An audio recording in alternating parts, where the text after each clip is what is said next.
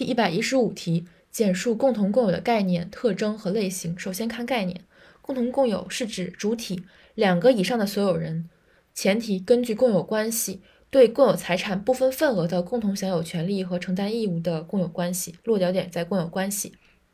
再来一遍，共同共有是指两个以上的所有人根据共有关系对共有财产不分份额的享有权利并承担义务的共有关系。它的它的类型主要有三个大的类型：一是夫妻财产共有，二是家庭财产共有，三是遗产分割前的共有。基本特征有三点：第一是份额的问题，第二是权利义务的问题，第三是共有关系的问题。一、份额的问题。各个共有人对共有财产共同的、平等的享有所有权，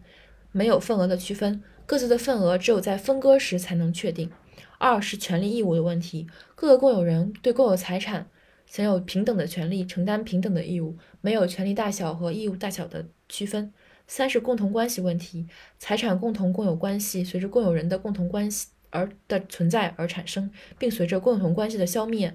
并随着共同关系的解除而消灭。所以，第一是份额问题，第二是权利义务问题，第三是共有关系的问。